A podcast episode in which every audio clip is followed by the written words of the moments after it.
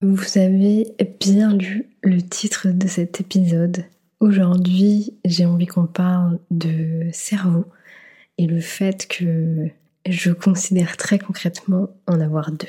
Pour revenir un petit peu à là d'où je viens, très concrètement, j'ai toujours plus ou moins eu des... Alors c'était pas un trouble de l'attention, mais j'ai toujours eu du mal à me concentrer.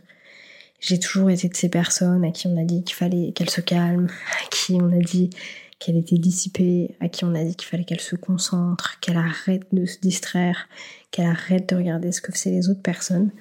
Et c'est vrai que pendant plusieurs années, je me suis pas forcément rendu compte de l'impact que ça pouvait avoir. Mais avec le temps, et surtout avec les études très concrètement, je me suis rendu compte de tout ça. Pour vous refaire un petit peu euh, mon parcours euh, scolaire plus ou moins, euh, j'ai toujours eu des facilités. On m'a toujours dit que j'avais des facilités, c'est-à-dire que je connectais assez bien les choses, j'étais quelqu'un de très logique. Et du coup, c'est vrai que j'ai toujours eu plus ou moins des facilités à l'école. Arrivé justement quatrième, troisième, j'ai fait une très belle crise d'adolescence, euh, ce qui m'a fallu de presque redoubler. Donc voilà, ça m'a mis un petit peu un coup. Et c'est à ce moment-là que je me suis dit, il faut pas que tu redoubles, tout simplement parce que, en fait, j'étais dans un état d'esprit où plus j'allais redoubler, plus j'allais rester chez mes parents. Faut savoir que euh, j'ai une grande sœur qui est partie du coup à l'âge de 16 ans à l'internat loin de chez mes parents. Et en fait, moi j'ai vu ça comme une délivrance. Et je me suis dit, j'ai envie de faire la même chose. Je veux pas rester chez papa et maman, je veux partir dans la grande ville, entre guillemets. Et en fait, quand j'étais au collège et que j'ai commencé à faire un peu n'importe quoi, je me suis dit, attention, si tu continues, tu vas te retrouver coincé et tu pourras pas faire ce que tu veux faire après. Donc bref, je euh, reprends le rythme, j'essaie de me concentrer, je me pousse le plus possible pour ne pas redoubler au collège. Finalement, j'obtiens ce que je veux.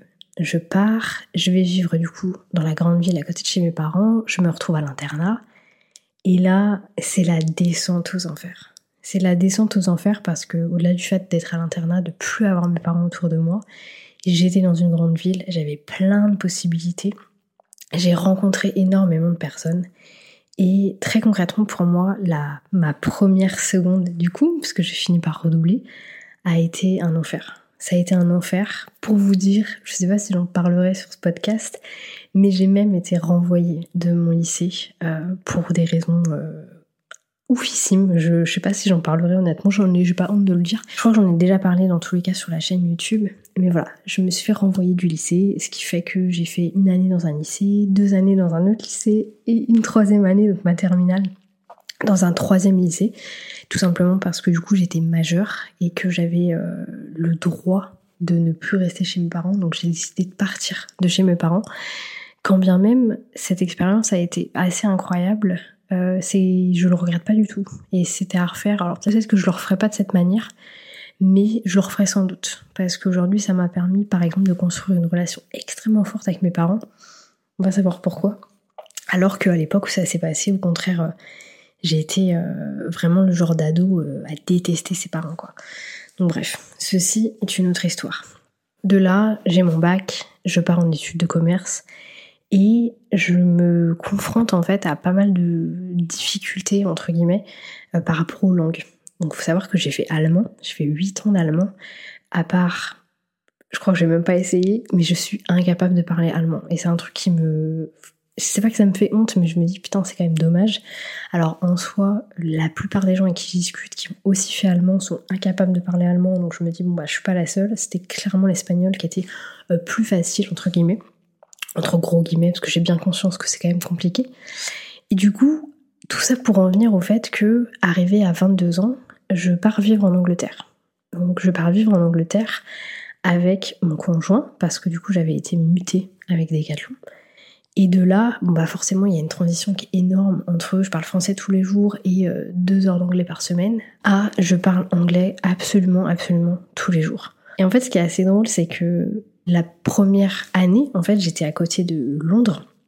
Je sais pas dans Londres même, j'étais dans un magasin qui était à côté de Londres. Et en fait, il faut savoir qu'à Londres et dans la banlieue de Londres, il n'y a pas d'anglais. Donc dans mon magasin, c'était des Espagnols, des Roumains, des Polonais, il y avait même un Thaï, enfin, c'était n'importe quoi. Il y avait que, que des étrangers. Ce qui veut dire que la première année, j'ai pas appris un bon anglais. J'ai vraiment appris un anglais euh, d'étranger, entre guillemets.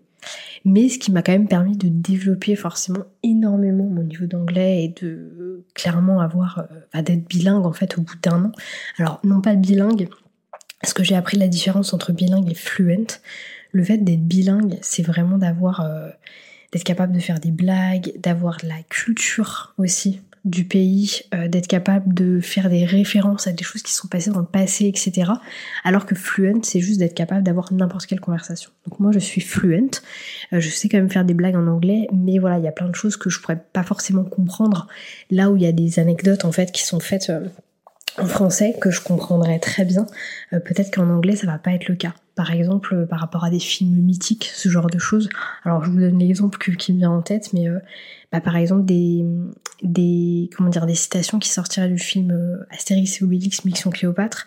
Si je vous dis euh, c'est une bonne situation, ça scribe, vous voyez très bien de quoi je parle. Et ben uniquement un français français va savoir ce genre de choses. Un anglais qui est ici depuis trois ans, même s'il parle très bien français, il aura peut-être pas la, la, blague entre guillemets. Donc voilà la différence un petit peu entre bilingue et fluent. Bref, je sais pas pourquoi je m'emporte là-dedans. Mais du coup, du fait d'avoir travaillé quatre ans en Angleterre et ensuite deux ans en Thaïlande, elle m'a fait vivre en fait un switch, mais vraiment on and off sur, je pense, ça s'est passé plus ou moins en 2-3 mois, où j'ai vraiment réalisé que j'avais deux cerveaux. J'avais un cerveau qui était complètement français et j'avais un cerveau qui était complètement, complètement anglais. Et pourquoi est-ce que c'est un intérêt et pourquoi je vous fais le rapport par rapport à ça et la productivité, la concentration? C'est qu'en fait ça m'a permis de développer une concentration extrêmement forte. Alors au-delà du fait que je me suis beaucoup formée, j'ai lu énormément de livres sur le sujet et c'est un sujet qui m'intéresse, donc forcément je vais avoir plus de facilité à assimiler les informations et à les mettre en pratique. Le fait d'avoir ces deux cerveaux m'a aussi permis d'arriver à les déconnecter et les connecter de temps en temps. Donc pour vous expliquer un petit peu, euh, aujourd'hui, même si je vis en France, donc là ça va faire euh, 9 mois, quelque chose comme ça, même pas 9 mois, peut-être 10, peut 10 mois ou un truc dans ce style. Je pense en anglais, je réfléchis en anglais également. En fait, je suis en permanente traduction dans ma tête. Et c'est pour ça, c'est pas une excuse, hein, mais c'est pour ça que mon français n'est pas bon parce que je vais réfléchir vraiment en anglais et ensuite je retraduis plus ou moins avec un français parfois approximatif. Et c'est pour ça que par exemple je fais des fautes de syntaxe parce que je pense vraiment dans une autre langue et du coup je retraduis un petit peu du mot à mot parfois. Et, euh, et c'est assez particulier. Je pense que c'est extrêmement difficile à comprendre pour les personnes qui ne parlent pas de langue, mais les gens qui parlent de langue comprendront complètement.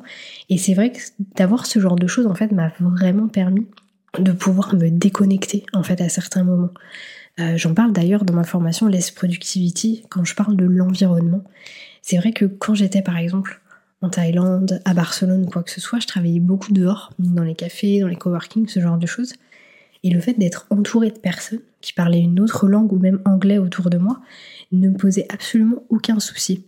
Tout simplement parce que j'avais la capacité, entre guillemets, de fermer mon cerveau, d'entendre ces personnes mais de vraiment pas les écouter. A contrario, quand je suis venue en France, j'ai fait le test et je suis allée du coup dans des cafés, par exemple, travailler l'été dernier. Impossible.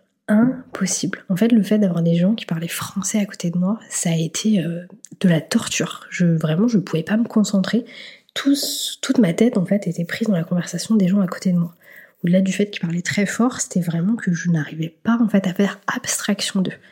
Alors que quand je suis dans un autre environnement, c'est beaucoup plus simple pour moi de le faire. Quand bien même je parle très bien anglais et je peux comprendre tout ce qui se passe dans tous les cas autour de moi. Et finalement, ce que j'ai envie de vous dire avec ça, c'est que j'ai vraiment cette impression d'avoir mon cerveau qui a grossi. Euh, comme si c'était un muscle et comme si j'avais développé en fait une autre partie de mon cerveau. Et c'est pour ça que je trouve très intéressant, au-delà du fait que bien entendu il faut vous former, il faut euh, toujours être en permanence en recherche de nouvelles informations, c'est très intéressant euh, de lire sur des sujets qui vous intéressent, de vraiment essayer de prendre connaissance et de vous mettre dans un état d'esprit de j'ai envie d'assimiler ces informations. parce que c'est ça aussi qui va vous permettre complètement de muscler en fait votre cerveau. Ça a été prouvé, si je dis pas de bêtises, j'aurais dû peut-être faire mes recherches avant, mais je crois qu'on utilise 20% de la capacité de notre cerveau. Ce que je trouve incroyable. Je me dis mais c'est un truc de... c'est fou quoi. Et vraiment, depuis que je me suis rendu compte un petit peu de cette différence entre le fait d'avoir deux cerveaux, parce que je parlais de langue, clairement, ça m'a fait comprendre que j'étais devenue plus intelligente.